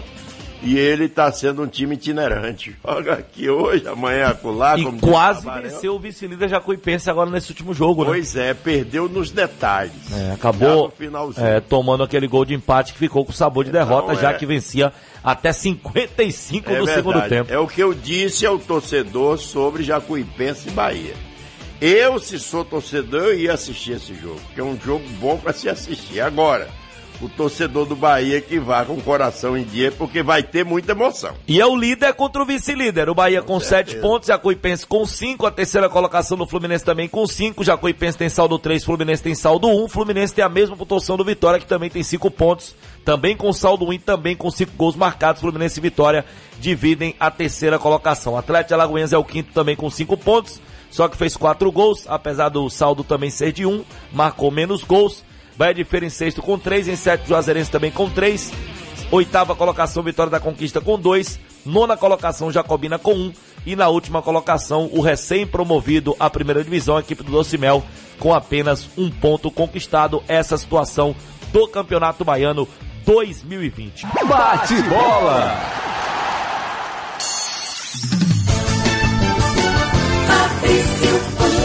Manda pra mim que eu mato no peito, boto no chão de volta com bate-bola pela Rádio Sociedade da Bahia, o último bloco do bate-bola e a galera sempre participando aqui através do WhatsApp, boa noite bancada, eu Borjão de Camaçari. Acho que esse time do Bahia é muito limitado, não vejo nenhuma melhora, as mudanças pioraram o time, como sempre. É, Borjão é exigente, viu? Tô vendo tá um time legal do? Bahia. De viu? transição ou principal? Eu acho que é o principal, viu, mano? Eu acho que com dois jogos a gente não pode fazer um julgamento ainda do que o time vai trazer de repertório para 2020. E olha que eu gostei dos dois jogos. É. Então a gente não pode chegar aqui e julgar o time já está dizendo se presta ou não presta. Muitas vezes até existem aquelas situações que o time sai bem, joga bem, aquela empolgação, depois ele E não cai mantém, é. Muitas vezes até ele sai meio atrás, meio travado, depois que destrava ele engrena. Então é muito precipitado a gente fazer um, um juízo de valor em dois jogos que a equipe realizou. Só podemos fazer esse julgamento quando a equipe passar do sexto jogo, do sétimo, aí então a gente pode dizer, é esse o Bahia que eu quero. Eu acredito também que tanto o Roger como a diretoria, eles estão esperando para ver lá na frente o que é que vai acontecer. Se precisar, carente, tiver carência em alguma posição, reforça-se. Se não tiver, o time segue da maneira que está. Mas dois jogos é, é um tempo muito curto para se julgar uma equipe de futebol no início de temporada. E dois jogos que eu gostei. Eu Volume também de, gostei. de oportunidades perdidas contra o Santa Cruz foi muito interessante. O Bahia poderia ter vencido aquele jogo. E o volume também de jogadas é, concluídas a gol do Bahia contra o Imperatriz também foi muito bom. É, e o Bahia venceu por 2 a 0 Muita gente diz, ah, eu queria uma goleada, tem que acabar com esse negócio de estar querendo goleada. No futebol atual, o vencer já é uma grande Você fez coisa. Bahia Imperatriz? Fiz. Me lembre aí uma ou duas oportunidades que não foi gol, Manuel, porque eu me recordo que o tempo inteiro ouvindo vocês, teve quase no Bahia. O Bahia teve oportunidades de fazer é, é, gols tanto no primeiro tempo quanto no segundo tempo.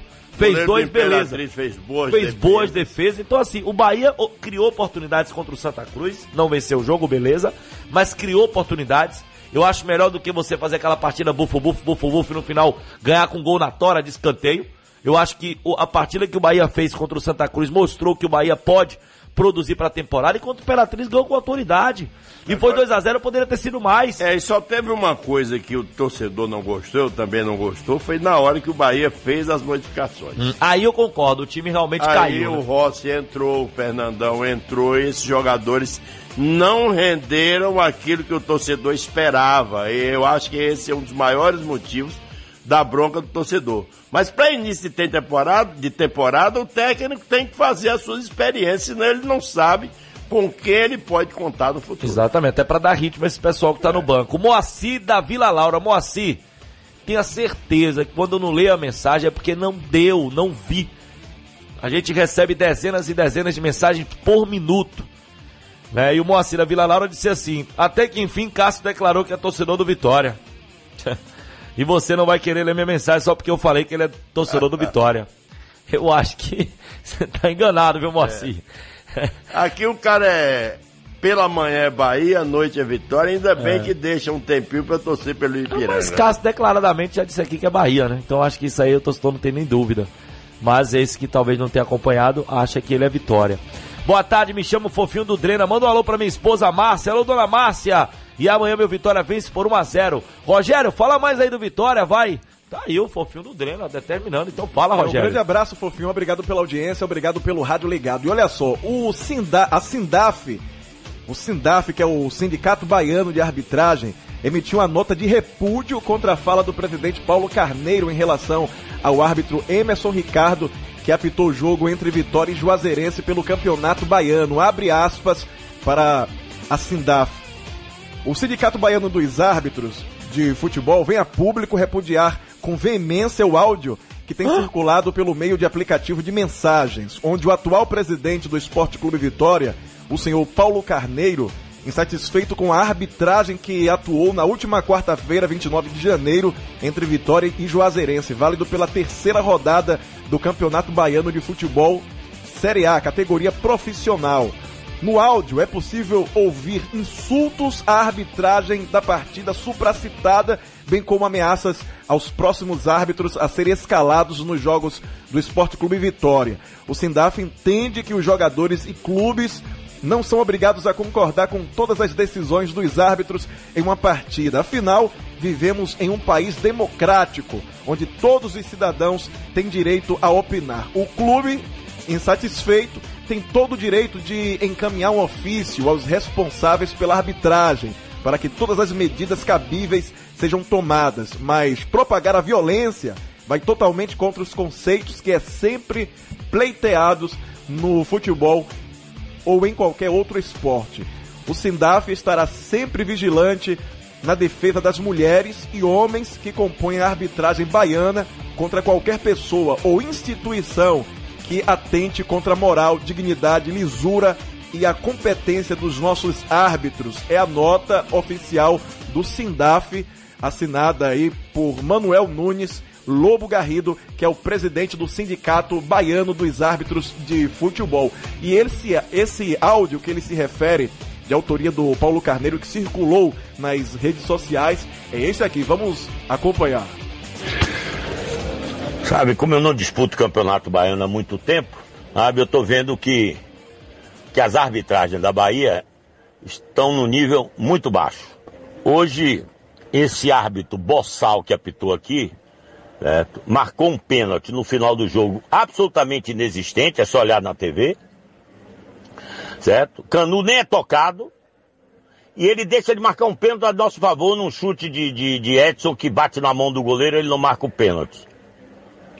Fora a mão do zagueiro que ele tinha que ter expulsado. Quer dizer, eu, eu quero alertar a esses árbitros que eles vão ter todas as condições de apitar aqui no Barradão. Mas se continuar roubando, as condições vão desaparecer. É bom tomar vergonha na cara. É, então aí um, tom muito forte do, por parte do presidente Paulo Carneiro. Esse, esse áudio nós exibimos ontem no bate-bola e reprisamos diante aqui desta nota emitida pelo Sindicato Baiano dos Árbitros de Futebol, que inclusive citou o termo boçal, utilizado por Paulo Carneiro para se referir ao árbitro. De acordo com o dicionário da língua portuguesa, boçal é o indivíduo aí é, inculto, ignorante, tosco. E antigamente o, o escravo que era recém-chegado a Portugal, que ainda não falava português, aí esse escravo era chamado de boçal. Aí, popularmente, boçal passou a ser uma palavra proferida a uma pessoa ignorante, com falta de conhecimento ou até mesmo de cultura. É, acho que o, o entendimento da palavra na, na, na, gramática normativa aí no dicionário talvez não seja o entendimento popular, né? O boçal a gente esquece, aquele cara que tira onda, que se acha superior aos outros, né? Que não, não, não, não, não, não é, enfim, que ignora qualquer tipo é, de crítica, né? Que tira onda, né? É. Vamos colocar assim. Eu acho que no popular seria mais isso, né? O cara borsal, ah, você é borsal, porque o cara que borsal porque se eu acha, né? Isso, caras que se acha superior aos outros. É, eu acho que na a borsalidade, eu acho que no popular seria isso, de... né, não, Rogério? Ah. Sim, mas, mas é, no contexto, aqui pelo menos que coloca a nota e, e na fala do, do Paulo Carneiro, ele atribui aí a falta de qualidade da arbitragem. Ele pontua os erros, e que a gente também já discutiu aqui, esses supostos erros de, de arbitragem, mas foi a discussão que emitimos ontem aqui no bate-bola. Exatamente. Eu acho que o sindicato teria um, uma coisa séria e direta. Não precisa nota, não precisa de nada. Pega-se esse áudio, abre-se um processo para que o senhor Paulo Roberto Souza Carneiro possa provar que o árbitro roubou, Vitória. Ele disse, roubou, ladrão. É. Então é muito simples de resolver essa questão. Justiça nele para ele provar que o cara é ladrão e esse áudio se vindo como testemunha da acusação. Roberto Carlos, presidente da Juazeirense, se manifestou ontem e hoje o sindicato dos árbitros baianos se manifestando também em relação a essa fala do Paulo Carneiro. Boa noite, meu nome é Jardim de São Brás, distrito de Santo Amaro, distrito de Santo Amaro. É, uma boa contratação do goleiro Felipe para o Vitória. Manda um abraço à galera rubro-negra de São Brás. Grande abraço, então, a todos ligados aí em São Brás, distrito de Santo Amaro, Jadir, participando com a gente aqui através do WhatsApp. É, boa noite, é, bancada. Reprisa o gol do Bahia ontem de Kaique no último minuto, por favor, Paulo de Cajazeiras. Ô, Paulo, finalzinho do programa, vou ficar te devendo essa, viu? Grande abraço pra você. É, o. Esse Paulo Carneiro é grosseiro, Edivaldo Pires, de Juazeiro do Norte, Ceará, também participando aqui através do WhatsApp. É, mais gente aqui participando através do WhatsApp. Meu Vitória vai vencer amanhã o esporte, vocês vão ver. E vão, segunda-feira, estar elogiando o meu time. Com certeza, Vitória vencendo. Segunda-feira a gente vai estar aqui tecendo todos os elogios. Manuel Messias, um forte abraço. E vamos às jornadas do final de semana, É Manuel. verdade, um grande abraço, estarei junto com você, com o Cássio Cardoso, em Pituaçu. E eu tenho certeza que vamos ter um jogo muito emocionante, Bahia e Jacuipense. Muito bem, Rogério Alves, o cara da galera. Um forte abraço, até a próxima, Roger. Um forte abraço. Lembrando que amanhã pela manhã tem o último treinamento do Sub-23 visando o jogo de domingo contra o Vitória da Conquista pelo Baiano. E à tarde, 4 horas, tem Esporte Vitória pela Copa do Nordeste. A partida acontece na Arena Pernambuco. Muito bem, amanhã Esporte Vitória, a transmissão começa às três da tarde com Expedito Magrini, Cássio Cardoso, Catarina Matos, Rogério Alves e você, torcedor, acompanhando a gente. Valeu, Paulo Calil, pelo brilhantismo na mesa de defeitos. Valeu você, torcedor. Bom final de semana a todos e até domingo na jornada esportiva aqui da Rádio Sociedade. Valeu demais.